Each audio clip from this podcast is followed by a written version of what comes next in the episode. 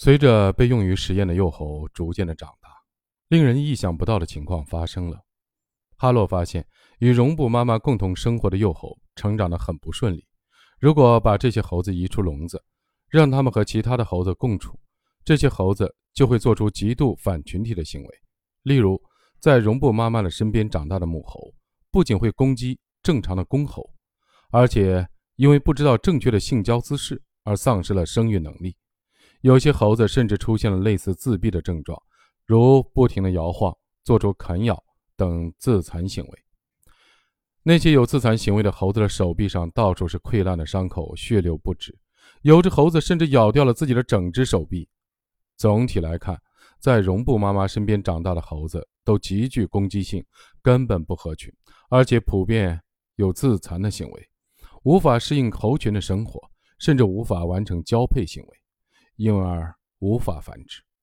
尤其是在那些被绒布妈妈伤害过的猴子，长大之后的情况更糟糕。它们做出攻击行为的频率更高、更凶残，对同伴或者自己下手更狠。哈洛此时才发现，情况比预期的更糟糕。那么，为什么这些幼猴长大以后会做出如此之多的攻击性的行为呢？这些攻击性行为会遗传下去吗？于是，哈洛脑中浮现出新的疑问和想法。他想让这些母猴。生育后代，不知道这些幼时失去母亲的猴子会成为怎样的母亲。但要得到这个问题的答案，就得做实验，而实验的前提条件是必须要让这些在绒布妈妈身边长大的母猴怀孕。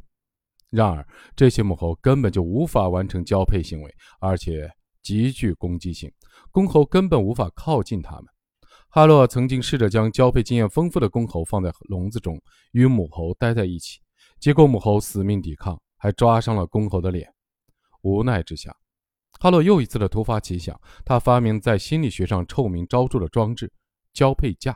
这个架子可以将母猴的身体固定住，并将母猴的头往下压，这样公猴便能骑到母猴身上。当时的场面这里就不说了，可以说非常残暴。整个实验室都回荡着母猴撕心裂肺的号叫声。结果。在交配架的辅助下，有二十只母猴受孕产下了幼猴。然而，这些在交配架上受孕的母猴，有些直接把自己产下的幼猴杀死，有的则对幼猴漠不关心。